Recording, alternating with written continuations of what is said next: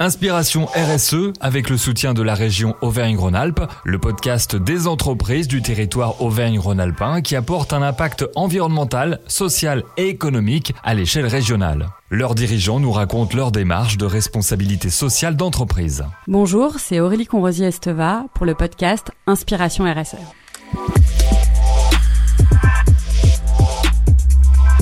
Bonjour Aurélie. Bonjour Romain. Vous êtes responsable RSE à la Compagnie du Mont Blanc. Pouvez-vous, pour commencer, nous présenter la Compagnie du Mont Blanc? La Compagnie du Mont Blanc, c'est une société qui existe depuis une vingtaine d'années et qui exploite dans le cadre de délégation de services publics, des domaines skiables et des sites touristiques, à la fois dans la vallée de Chamonix, mais aussi euh, sur les communes de Saint-Gervais et de Megève. On exploite notamment le tramway du Mont Blanc, euh, l'aiguille du Midi ou encore le train du Mont-en-Vert mer de glace. Nous avons la chance d'évoluer dans un cadre qui est absolument exceptionnel, et notamment dans le site classé du massif du Mont Blanc. Donc on a un double objectif, d'une part de rendre accessibles euh, ces sites remarquables au grand public, mais aussi de valoriser et de préserver ces paysages et cette biodiversité d'exception. Aurélie Coronzier, Steva, quelles sont les actions concrètes, et à ce bien sûr, menées par la Compagnie du Mont Blanc? Alors, notre euh, stratégie RSE, elle a débuté, on l'a formalisée au départ dès 2008, euh, avec l'obtention d'une certification, qui est la certification ISO 14001. L'objectif de cette certification, c'est de nous aider à identifier les impacts de nos activités sur l'environnement et de déployer des actions concrètes pour limiter à la fois les risques et les impacts sur l'environnement, dans le cadre d'une démarche d'amélioration continue. Très concrètement, on a par exemple décidé euh, dernièrement de passer la quasi-totalité de nos produits d'hygiène et nettoyage en référence écolabellisée pour limiter nos rejets de micropolluants. La deuxième étape, en 2014, on a été l'un des tout premiers domaines skiables à lancer un observatoire de la biodiversité et des paysages. Alors, concrètement, là encore, ça se passe comment? On a des partenaires associatifs, mais aussi des écologues qui réalisent pour nous des diagnostics très régulièrement de la faune, de la flore, des milieux ou encore des paysages qui sont présents sur nos domaines de délégation. Ça nous permet d'avoir une connaissance fine des zones à enjeu et ça nous permet, que ce soit pour l'exploitation, mais aussi pour nos futurs projets d'aménagement, de mettre en place des actions concrètes pour limiter notre impact. Je vais vous donner là encore un exemple on a identifié des zones d'hivernage du tétralyre qui sont en conflit d'usage avec des zones où il y a des passages de skieurs. Donc chaque hiver, avec nos partenaires, on met en défense, c'est-à-dire qu'on protège ces zones pour éviter que les skieurs aillent déranger euh, les tétralyres et qu'on puisse préserver ces zones de quiétude. La troisième étape de notre stratégie RSE, elle a été euh, dans la mise en place d'une fondation d'entreprise. Cette fondation d'entreprise, elle a pour objectif d'une part de soutenir, d'accompagner des projets qui œuvrent en faveur de l'environnement, mais aussi et surtout d'ailleurs pour donner accès à la montagne au plus grand nombre, et notamment aux personnes empêchées. La quatrième étape de notre stratégie RSE, elle est plus récente, elle date de 2017. On a décidé d'être certifié ISO 50001. Alors pareil, concrètement, en quoi ça consiste? C'est une certification qui permet d'améliorer notre performance énergétique. La première étape, c'est de connaître nos consommations d'énergie. Donc là, par exemple, on est en train de déployer massivement des sous-compteurs sur nos remontées mécaniques, sur nos bâtiments, pour avoir une connaissance précise de ce qu'on consomme. La deuxième étape, c'est d'identifier des pistes de réduction.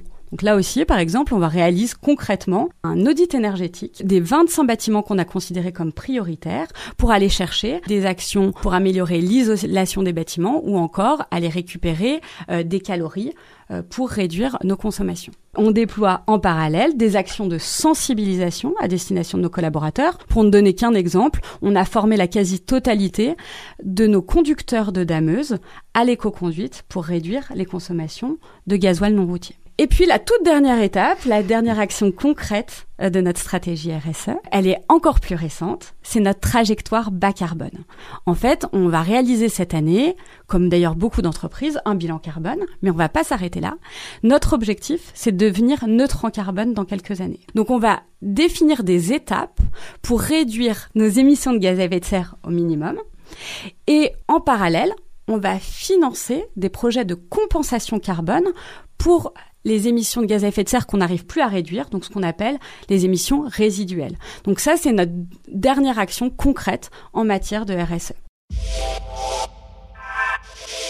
Aurélie, est-ce qu'on peut développer vos actions concrètes en commençant par euh, les projets d'aménagement? Alors effectivement, c'est une réflexion qu'on mène déjà depuis quelques années, mais qu'on a intensifiée dernièrement, c'est d'essayer de rendre le plus exemplaire possible nos futurs projets d'aménagement. Donc là, je vais prendre là encore un exemple très concret, euh, qui est le réaménagement du site du Montanvert Mer de Glace. Aujourd'hui, on a réalisé une analyse de cycle de vie sur ce projet pour avoir une connaissance fine des émissions de gaz à effet de serre qui sont générées par ce projet. Une fois qu'on a obtenu euh, ce diagnostic, on a identifié des actions concrètes qui vont nous permettre de réduire ces émissions. Notamment, on a fait le choix du béton bas carbone euh, pour la future télécabine, ce qui est relativement innovant euh, pour une construction à cette altitude-là.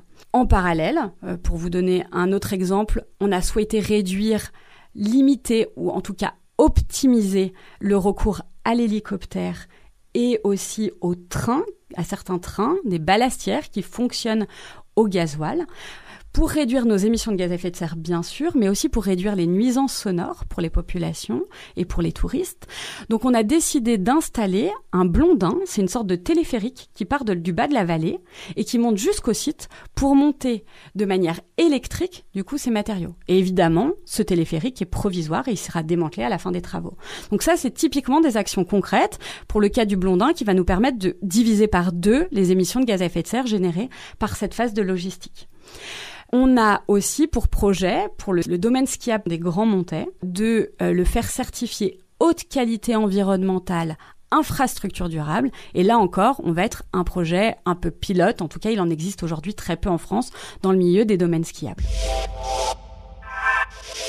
Aurélie, on va maintenant s'adresser aux collaborateurs. Quel est l'intérêt de ces fameux collaborateurs, vos collaborateurs, sur le dossier de la RSE on va essayer d'impliquer de plus en plus nos collaborateurs autour de cette question de la RSE, et notamment au travers d'un projet qui est le projet de devenir une entreprise à mission. Notre PDG, Mathieu de Chavannes, en lien avec notre comité de direction et soutenu par notre conseil d'administration, souhaite que l'entreprise obtienne la qualité de société à mission.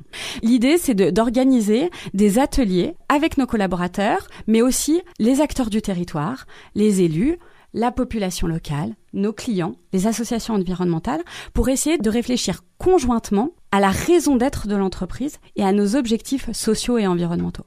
Et ça, c'est très important pour la Compagnie du Mont Blanc, qui est une entreprise à vocation sociale, d'intégrer ses collaborateurs dans sa démarche RSE.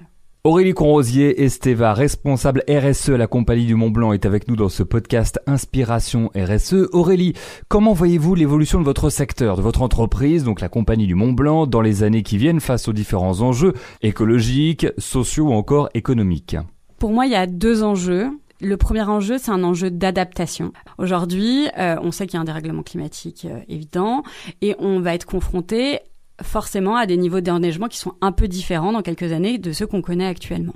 Donc il va falloir que l'entreprise réfléchisse, investisse vers des activités qui sont différentes, euh, complémentaires de celles euh, qu'on connaît actuellement. Et donc là, effectivement, il y a un enjeu pour l'entreprise de réfléchir à cette adaptation, notamment en tourisme 4 saisons, tout en étant euh, toujours plus respectueux des paysages et de la biodiversité locale. Donc ça, c'est le premier enjeu. Et puis pour moi, il y a un deuxième enjeu qui est un enjeu d'atténuation. Il suffit pas juste de s'adapter au dérèglement climatique, mais aussi d'atténuer euh, ce dérèglement climatique. Donc, pour la Compagnie du Mont Blanc, c'est indispensable de participer à l'effort collectif de réduction massive des émissions de gaz à effet de serre. Et donc, ça fait vraiment partie de la stratégie de l'entreprise. J'en ai parlé tout à l'heure, mais d'aller vers cette trajectoire zéro carbone, donc vers cette neutralité carbone. Donc, on a un enjeu euh, d'adaptation, mais aussi un enjeu fort d'atténuation. Merci Aurélie. Merci Romain. Et je rappelle que vous êtes responsable RSE à la Compagnie du Mont Blanc.